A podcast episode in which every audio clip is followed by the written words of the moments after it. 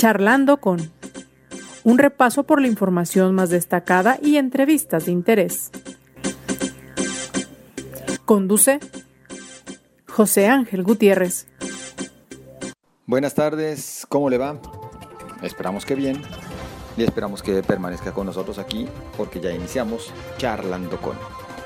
Bueno, estamos ante una situación complicada por COVID-19 casi en todo el territorio nacional y sin embargo las autoridades dicen que hay algunas acciones que no dejarán de emprenderse como es el caso del regreso a clases, que es sí o sí, nos dicen desde la federación. En el caso de Jalisco, pues la situación sigue siendo similar. Dicen que será este fin de mes cuando se comience el retorno a las aulas eh, nivel de educación básica. No sabemos qué vaya a suceder porque por lo pronto llegamos ya a semáforo rojo y con ello también habrán de esperarse acciones especiales. Le invito a que se quede con nosotros, de esto y más vamos a platicar, así que por lo pronto hacemos este recorrido por parte de la información más destacada. El gobernador del estado, Enrique Alfaro, adelantó que Jalisco aparecerá en rojo en el semáforo epidemiológico del gobierno federal que se actualizará este día. Señaló que el lunes a las 8 de la mañana se reunirá la mesa de salud para determinar nuevas medidas. Durante los meses de junio y julio, la Secretaría de Salud detectó dos brotes de COVID-19 en asilos o albergues para personas de la tercera edad. La directora de promoción de la salud, Gabriela Mena, detalló que estos dos brotes registran 16 casos de contagios sin fallecimiento alguno por implementar protocolos sanitarios y medidas preventivas para cuidar la salud de clientes y locatarios ante la pandemia de COVID-19, Graciela de Ovaldía Escalante, presidenta municipal interina de Zapopan, encabezó la ceremonia de entrega de reconocimiento a la Administración del Mercado del Mar. Fue vinculado a proceso por el delito de homicidio calificado Tomás A., el hombre identificado como líder regional del cártel Jalisco Nueva Generación en varias colonias de la zona metropolitana de Guadalajara. El gobierno de Jalisco acordó con la Comisión Nacional del Agua realizar obras de manera conjunta para mejorar la calibración del sistema de presas el próximo año y eficientar el abasto de agua en la zona metropolitana. A partir de este viernes se reactiva en su totalidad el sistema de presas Calderón y se regulariza al 100% el abasto de agua en la zona metropolitana de Guadalajara, anuncian autoridades estatales. El director del CIAPA, Carlos Torres, informó que acaban hoy los tandeos en 138 colonias. Anuncia el presidente Andrés Manuel López Obrador que la próxima semana visitará Jalisco para tratar de convencer a los pobladores de Temacapulín, Acacico y Palmarejo para que autoricen la puesta en operación de la presa y el acueducto El Zapotillo. En la información nacional, el ministro presidente de la Suprema Corte de Justicia de la Nación, Arturo Saldívar, reitera que no ampliará su periodo y terminará en octubre de 2022. Agrega que lo que resta de su mandato seguirá trabajando para consolidar un combate definitivo a la corrupción y al nepotismo que dijo busca regresar a esa institución. Que no coincide con los datos de Coneval sobre el aumento de pobres en México, dice el presidente Andrés Manuel López Obrador al no aceptar los resultados, y dijo que él tiene otros datos. Tan solo parte de la información más destacada. Y bueno, pues sí, en el tema de la pobreza para el presidente, los apoyos sociales que se han otorgado son suficientes como para decir tienen lo básico, tienen para salir adelante. Y además remató con algo el primer mandatario. Además, el pueblo tiene fe. Pues de fe sí se vive espiritualmente. Es importante, no se la vamos a refutar. Pero con la pura fe a veces no se come. Con la pura fe a veces no se come. Y con programas sociales tampoco alcanza. Porque ni siquiera se obtiene el mínimo indispensable de dos salarios mínimos. Que es lo que se requiere para mantener a una familia así con lo básico, realmente básico, a una familia de cuatro integrantes avanzamos.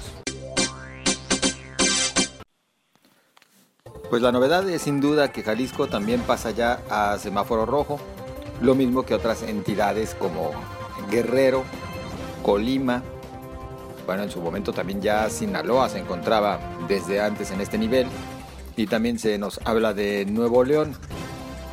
¿Qué implica este semáforo rojo y qué se debe hacer? Pues yo saludo al teléfono al doctor Carlos Alonso, epidemiólogo, con quien también platicábamos, pues no hace mucho, a propósito del paso directo de semáforo verde a naranja. ¿Cómo está, doctor? Buenas tardes. ¿Qué tal? Buenas tardes, muchas gracias por la invitación, es un gusto poder platicar contigo. Igualmente, doctor. Pues eh, algo que inclusive cuando nos contactábamos me decía el doctor Carlos Alonso era, ahora sí le vamos a hacer caso al semáforo o no, o en qué circunstancias y en cuáles no, doctor. Esa es, la, incertidumbre ¿no? que nos queda. En algunas ocasiones las autoridades estatales han, seguido las recomendaciones del semáforo de riesgo epidémico federal. En otras ocasiones, simple y sencillamente las han desestimado y han aplicado eh, estrategias eh, particulares por parte del Estado. Eh, justamente en, en, fechas recientes había una declaratoria en donde se desestimaba este mismo semáforo en, en, favor de las estrategias que eh, la Mesa de Salud y, el gobierno del Estado de Jalisco estaban implementando ante esta nueva oleada. Hoy que se anuncia que el Estado de Jalisco se encuentra en este semáforo, en semáforo rojo, la pregunta que, que, que sigue es exactamente lo que estás diciendo, que vamos a seguir las recomendaciones federales, porque las recomendaciones federales en semáforo rojo son estrictas hablan de un aforo de espacios menor al 30%. En cuestión de movilidad, habla de quédate en casa, no de ni siquiera de reducción de movilidad comunitaria, es quédate en casa si puedes. En operaciones de actividades esenciales, las actividades esenciales se reducirían al 50%. Las actividades no esenciales tienen que ser solamente por indicación autoridad este, local o federal. Y, este y pues bueno, bajo estos criterios eh, habría mucho más control y restricción en una serie de giros comerciales que actualmente bajo las, los estándares del gobierno estatal no los tienen. Entonces, e, e, esa es la incertidumbre que nos queda, pues cuáles son las, recomendaciones que vamos a seguir los, los, los, jaliscienses ahora que nos encontramos en esta situación que ya se veía desde hace tiempo que venir. Lo que más me llama la atención pues es ese quédate en casa no tendría que ser algo completamente obligatorio, doctor. No se puede. No, eh, no, no, no. Yo, yo entiendo que tendría que ser de acuerdo a las posibilidades de cada quien. Pero, ojo, yo, yo, yo te estoy leyendo textualmente las recomendaciones que vienen en la última guía que publicó el gobierno federal, los últimos lineamientos para la estimación de riesgos del semáforo por COVID-19 del 27 de julio del 2021. Ese es cuando hicieron la actualización con los nuevos indicadores que ahora nos están colocando en semáforo rojo y de acuerdo a las recomendaciones que vienen dentro de la misma guía, eso es lo que corresponde en este cuando te encuentras en semáforo rojo. Más allá de estos nuevos indicadores, sí estamos ya en una situación más delicada que en aquel enero del presente año. Sin duda. Los números en Jalisco, por lo pronto, están muy por encima de los valores que estábamos teniendo en, enero y se siguen incrementando rápidamente. No se ve una, desaceleración que nos pudiera hacer pensar que estamos por llegar al ACME o que ya lleguemos al, ACME, que es el pico de, la, de, esta oleada, y ah, eh, o indicadores que anteriormente se consideraban que no estaban presentando este, datos, datos preocupantes, ya empiezan a presentar datos preocupantes como es la ocupación hospitalaria y las defunciones este, en general. Obviamente estas defunciones, como ya habíamos comentado anteriormente, se están centrando principalmente en grupos jóvenes y este y eh, también hay que tener en consideración que pues bueno e, esta enfermedad no no es exclusiva de un grupo de edad pero que eh, ahora por las condiciones propias de, la movilidad se está presentando con mayor predominio en aquellas personas con este con, menos de 50 años de edad y que por alguna u otra razón también no están vacunadas. Entonces es una situación complicada que esperemos que pues las autoridades tomen en cuenta. Doctor, y sin embargo también los vacunados se están viendo afectados por esta variante. Eh, yo, yo soy testigo de esa situación, soy, soy testigo fiel de esa situación. Eh, la vacuna no exime a una persona de contagiarse. Eh, es un hecho que este, las vacunas sirven, pero el objetivo principal de las vacunas es salvar vidas, no necesariamente prevenir que una persona se contagie. Por eso es preocupante que, este, que las personas ya vacunadas estén teniendo tan pocas precauciones y estén dejando de seguir las recomendaciones generales y sobre todo el uso del cubrebocas creyendo que con la vacuna ya están protegidos. Entonces hay que recordar esto, sobre todo a tu auditorio que, nos escucha, eh, las vacunas no necesariamente previenen el contagio, lo que previenen es que si te contagies no desarrolles una forma grave de la enfermedad. Ya que menciona justamente usted que es un, ejemplo de ello, bueno, tendríamos que decir, qué bueno doctor, que ya saliéndole a la COVID, y ah. sin embargo, tendríamos que decir, bueno, con síntomas no tan delicados, vaya. Así es, fueron síntomas leves, pero este, de todas maneras, pues bueno, el riesgo de contagio sigue ahí. Y yo si, si no hubiera seguido con las recomendaciones y hubiera seguido con mis actividades normales, probablemente pudiese haber contagiado a más personas. Este, por eso fue que una vez diagnosticado, pues me procedía al aislamiento, este, que es lo que las personas deben de hacer. Una vez que tengan síntomas, hacerse una prueba y en caso de confirmarse, pues proceder a aislarse oportunamente. A reserva de que en unos momentos nosotros tendremos también eh, contacto con personal de la Secretaría de Salud para abundar en este tema. Doctor, desde su visión, Jalisco tendría que sí seguir al pie de la letra eh, los lineamientos que vienen marcados por parte del gobierno federal ante este paso a semáforo en rojo? yo siempre he sido muy crítico, independientemente de, si se trata del gobierno federal o del gobierno estatal, y, debo ser sincero, los, lineamientos del gobierno federal, sobre todo los que te acabo de leer, pues me parecen muy ambiguos, ¿no? Hasta pareciera que estamos oyendo lineamientos de hace casi un año. Este, no, no, no presentan mm, mm, mayor eh, evolución, sobre todo este, teniendo en cuenta la información con la que contamos actualmente. Yo creo que deberían de tener como sustento estos lineamientos, pero adaptarse a las necesidades propias del Estado siempre lo he dicho y me parece que espero que las autoridades ahora sí hagan caso, que es importantísimo evaluar y garantizar la calidad del aire y la ventilación en los espacios para mitigar y disminuir la cantidad de contagios. Mientras no se haga esto, seguiremos a ciegas combatiendo la enfermedad. Incluso por ahí este, también se ha comentado en múltiples ocasiones eh, la importancia de garantizar eh, los espacios seguros en el transporte público. El transporte público puede ser una fuente de contagio, ha sido desestimada como fuente de contagio por parte de las autoridades, pero no podemos evitar pensar que una gran cantidad de personas que conviven en un espacio cerrado, mal ventilado, durante un periodo de tiempo prolongado puedan contagiarse. Por supuesto que existe un riesgo y es probable que muchas personas se estén contagiando en, estas, en, este entorno. Y ahora que se pretende un retorno a clases, este, sobre todo en, niveles medio y medio superior, habrá mayor movilidad en este, en, este, en este transporte y por supuesto que los contagios se incrementarían más. Entonces no, no, no creo que las autoridades estén contemplando eso, ojalá que lo hagan en su momento y esperemos a ver qué, qué es lo que te dicen las autoridades sanitarias, en este caso la Secretaría de Salud. Tengo entendido que va a haber reunión de la mesa de salud, esperemos a ver qué recomendaciones emiten. ¿Cómo se puede controlar la situación en el transporte público? Abriendo ventanillas y obviamente, bueno, no dejando de utilizar el cubrebocas en ningún momento. ¿Qué más? Porque, digo, complicado. Es muy complicado. Se me ocurren tres cosas. La primera es, por supuesto, ventanillas para ventilación cruzada. Tiene que haber ventilación constante las ventanillas no pueden ir cerradas. Segundo, exigencia del uso obligatorio del cubrebocas y de forma correcta. Todos los, los, personas que vayan dentro del vehículo tienen que tener el cubrebocas de manera correcta. Y la tercera es la, el, aforo, o sea, garantizar que no se supere cierto aforo en la cantidad de pasajeros que están circulando. Para esto tendría que este, restablecer, reajustarse algunas rutas, a lo mejor tendría que uh, replantearse lo que se habló en alguna, en alguna ocasión sobre los horarios escalonados en los trabajos para evitar que se congreguen la mayor cantidad de personas en un, en un, mismo, en un mismo horario. Es, es una situación que requiere voluntad y, y, trabajo por parte de distintos sectores, pero creo que es, es, este, se puede solucionar. Esperemos que pues, se encuentren la manera más adecuada. Los puntos fundamentales, ya lo dijiste, es cubrebocas, ventilación y te comento también extra el aforo. No pueden ir llenos los camiones. Yo agregaría uno que creo que también estaríamos muy a tiempo, doctor, pues aquellas empresas que tienen personal de oficina, pues que lo regresen a trabajar desde casa, ¿no? Sin duda, si el, si el, si el trabajo en casa ha, resultado bastante eficaz en este sentido de la prevención y eh, la protección de las personas que, con alguna vulnerabilidad, pues sin duda debería de retornarse a esta actividad. Doctor Carlos Alonso, ¿algo que guste agregar?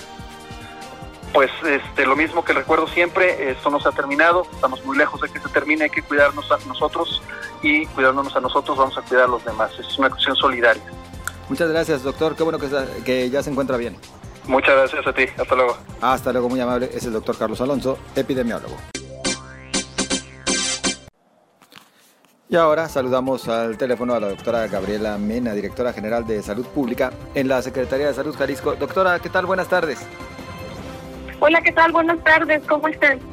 Pues con el gusto de saludarle, doctora. Oiga, ahora que se advierte de este pase de Jalisco a semáforo rojo, bueno, ¿qué es lo que en principio tiene en cuanto a datos, en cuanto a indicadores, la Secretaría de Salud Estatal a propósito del comportamiento de la pandemia?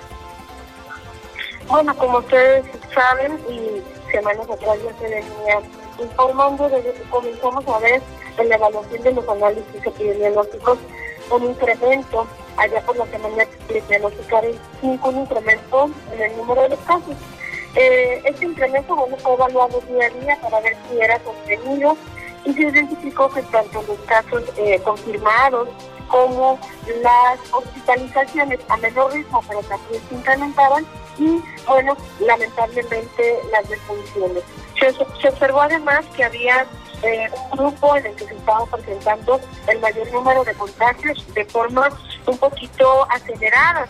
Y entonces es por ello que se tomaron ciertas decisiones en el gobierno del Estado para limitar a todos, para reducir aglomeraciones en ciertos espacios que representaban un riesgo mayor, dado que bueno, pues se perdían algunas de las medidas preventivas, sobre todo en ese sector en el que se estaba viendo el incremento era sobre todo el de los jóvenes, de ahí pues que se decidió suspender por un mes la actividad en bares y antros, doctora. Es correcto, nosotros vimos que el incremento o un porcentaje alrededor del 54% de los casos estaba ubicado entre el grupo de edad de los 20 a los 39 años. Entendemos un poco que la población está cansada, muchos los que ya se han estado atendiendo a ciertas evidencias de medidas preventivas por la pandemia. Sin embargo, pues y le seguimos insistiendo a toda la población a no bajar la guardia.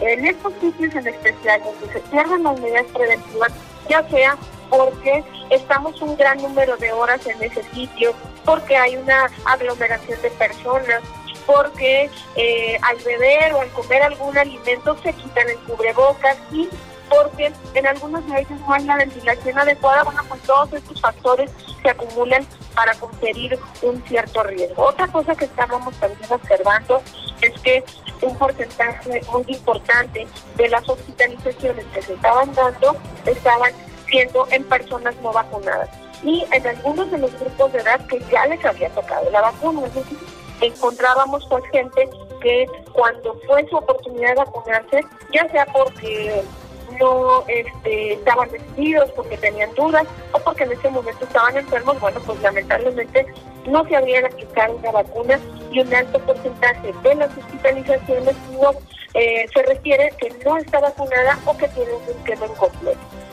Doctora, en este inminente paso a semáforo epidemiológico rojo para Jalisco, ¿se acatarían eh, todas las disposiciones federales como lo es la reducción de aforos a 30%, el quédate en casa aquellos que puedan, la mayoría de las personas que puedan, etcétera, etcétera, estos lineamientos que todavía muy recientemente había replanteado la Secretaría de Salud Federal? Mira, se estará teniendo una reunión de la mesa de salud, como todos ustedes saben, eh, todas las, medidas que se han tomado, bueno, pues siempre han sido evaluadas y analizadas por este grupo de expertos y así se tendrá una eh, reunión de la mesa de salud para evaluar toda la situación, ver este, cómo vamos avanzando, qué medidas adicionales se tendrán que tomar, pero sin duda lo que siempre se ha reiterado, las medidas preventivas funcionan, funcionan bien, ya las estuvimos viviendo por 15 meses y es importante no dejarlas de lado. Es decir, la pandemia sigue activa y yo tengo que salir porque tengo que ir a trabajar, porque tengo que ir a hacer alguna actividad en específico, bueno, pues, utilizo mi cubrebocas, pero lo utilizo bien. Hemos eh, dado constancia en algunos sitios que si bien la gente trae cubrebocas, pues lo trae abajo de la nariz, es decir, no cubre nariz y boca. Y eso es muy importante. El cubrebocas debe cubrir nariz y boca. Otros lo traen abajo de la papada, otros en la frente, y entonces el cubrebocas no proporciona ninguna protección. Número dos, si yo tengo que estar en un lugar eh, concurrido, por ejemplo, el, el transporte público, bueno, pues en ese transporte público yo me pongo gel antes de subir, eh, si está bien o había un abro el mayor número de ventanillas o la ventanilla en la que esté más cercana a mí, me pongo bien mi cubrebocas todo el tiempo, cuando yo me baje me vuelvo a aplicar eh, gel antibacterial. Y si tengo que ir a algún sitio específico, no, no hablar de, del transporte, pero es algún otro lugar, pues trato de estar el menor tiempo posible en esos sitios que pudieran estar aglomerados. Con todo eso, nosotros eh, intentamos reducir los riesgos. No va a haber riesgo cero, pero sí los minimizamos.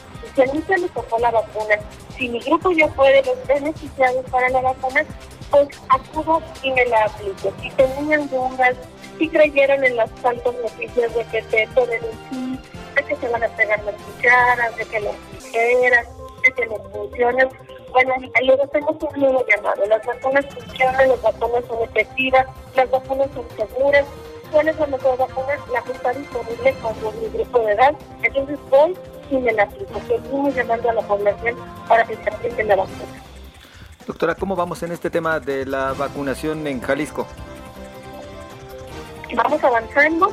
Nosotros estamos aplicando toda vacuna que se da el Estado de manera inmediata se establece la logística, se hacen todas las acciones para poder eh, realizar en zona metropolitana bajo el modelo Jalisco la aplicación de manera inmediata de todas estas vacunas. Como tú ya sabrás, hemos avanzado en el grupo de edad, ya se ha logrado llegar a todos los grupos de edad de 30 y más en zona metropolitana de Guadalajara. Estamos avanzando en este grupo de los de 30 y más y en 30 municipios del interior del estado, municipios que tuvieron ya sea alta incidencia o además de alta incidencia que son turísticos, pues también ya avanzamos con el grupo de 18 todos estos jóvenes para que se puedan aplicar la vacuna. Y algo eh, sumamente importante de reconocer a la población es que el grupo joven, el grupo de 18, el grupo de 30, 39, ha tenido una excelente respuesta a la vacunación. Cada que se habilita una programación de dosis, rápidamente los jóvenes se vuelcan para solicitar una cita para poder aplicarse la vacuna. Algo que no vimos tan apegado en el grupo de 50-59. Por eso nosotros seguimos llamando. Si toca la vacuna y en tu municipio o en el momento en zona metropolitana de Guadalajara se aperturan campañas para 30 y más, 30 y más quiere decir que pueden eh, solicitar una cita los de 30, los de 40, los de 50 y los de 60 y más años. Así es. Doctora, ¿qué porcentaje de la población cuenta ya con al menos una dosis de la vacuna en Jalisco? Mira, en los 125 municipios del estado ya se aplicó para 60 y más eh, alrededor del 80%. El grupo de 50 y 59, como ya te mencionaba, fue el que tuvimos menor respuesta, alrededor del 50% eh, aceptó vacunarse con una dosis. Ahorita ya estamos en la aplicación de la segunda dosis al interior del estado. Y de 30 a 49 años hemos tenido buena respuesta, más allá del 70% de la población ha solicitado y aceptado la vacuna pues poniendo el ejemplo, los un poco más jóvenes que nosotros los cincuentones, como para llamarnos la atención un poquito. Digo, hablo por mí, doctora, no por usted. sí, llamar insistir a todos ellos, los que estaban inseguros, bueno, pues los jóvenes están muy entusiastas, eh, muy solidarios y muy responsables con la vacunación. Doctora, eh, ¿cuándo conoceremos cuáles son las eh, acciones a emprender? ¿Hasta el lunes será cuando el gobierno estatal oficialice los pasos a seguir ahora ante esta situación en la cual nos encontramos? Eh, sí, las, algunas acciones adicionales. Sin embargo, no nos esperemos a lunes, las medidas ya están dadas, no hay eh, más acciones preventivas que realizar y que seguir haciendo. Yo creo que siempre esto es adicional las acciones que el gobierno emprende, sin embargo, la responsabilidad y las medidas que cada individuo de este Estado puede realizar son las más importantes, que no debemos esperar a lunes, no debemos esperar a que nos digan pasar de tal o cual color para nosotros seguirnos cuidando seguir cuidando a nuestra familia. ¿Esta ola ya llegó a su pico más alto?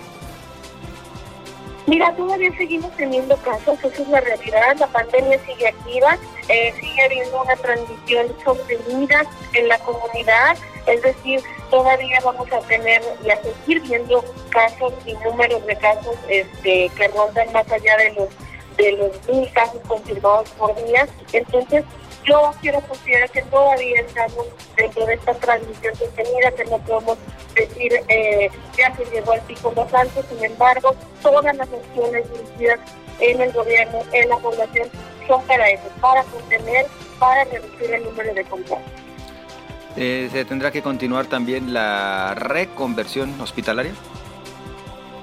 Mira, en este momento, y bueno, eso ya se ha anunciado por el gobierno del Estado a través de nuestro gobernador, se había dicho que en este momento sería una estrategia flexible, es decir, que se irían habilitando y flexibilizando el aperturar nuevas camas en base a las necesidades que se fueran teniendo, que todavía hay un margen para poder habilitar camas y que esto se está realizando en pro de seguir atendiendo algunos otros padecimientos que por muchos meses se dejaron, este, digamos, en un poquito de espera para poder dar toda la atención a COVID, bueno, se habían estado reactivando porque así no le permitía la pandemia, porque así no le permitía la situación epidemiológica que estábamos viviendo.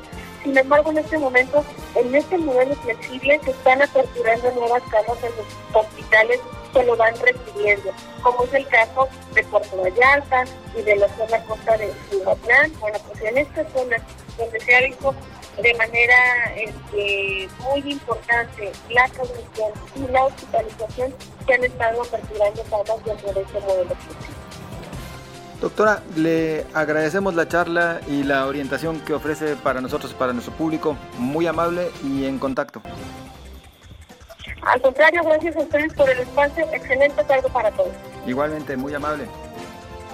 Pues es la doctora Gabriela Mena, directora general de Salud Pública en la Secretaría de Salud Jalisco. Ya le escuchó usted, bueno, vamos tomando las medidas preventivas que con mucho abonarán a que esto pues se controle, se controle la situación que estamos viviendo hoy en día. Nosotros llegamos al final de este espacio. A usted de verdad, gracias. Sus comentarios en Twitter, arroba José Ángel GTZ, en Facebook, José Ángel Gutiérrez, la fanpage. Le deseamos buen fin de semana. Por favor, si puede, pues a resguardarnos. Si tiene que salir, a tomar todos los cuidados. Pásela bien.